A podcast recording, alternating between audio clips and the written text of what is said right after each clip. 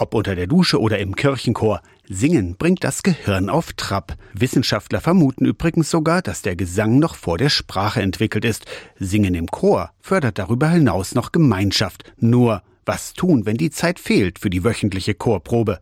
Mögliche Lösung der Projektchor, glaubt Gerhard Nötzel, Kantor am Dom zu Halle. Es ist meine feste Überzeugung, dass es schwierig ist, immer in den alten Formen zu bleiben und das auf der konventionellen Praxis weiterzuführen. Ein Projektchor trifft sich zwar auch regelmäßig zur Probe, aber eben über einen überschaubaren Zeitraum. Noch ein Vorteil, alle beginnen quasi bei Null mit frischer Musik, sagt Christian König, Landespopkantor der Evangelischen Kirche in Mitteldeutschland. Man kommt nicht in einen Chor, wo man erstmal 20 Lieder auf einmal lernen muss, weil alle anderen das schon können. Also das ist nicht der Fall. Also im Grunde formiert sich das Ensemble komplett neu. Menschen gestalten die Freizeit viel individueller. Berufstätige arbeiten im Schichtdienst, Lebensentwürfe und Tagesabläufe sind anders als noch vor Jahren. Mitsingen im Projektchor ist oft leichter zu planen, finden König und Nötzel. Da kann man klar sagen, okay, vier Monate, das kann ich überblicken in meinem Terminkalender, kann ich mir die Termine eintragen und die Aufführung passt auch. Und das ist von vornherein einfach eine niedere Schwelle, um überhaupt mitzumachen.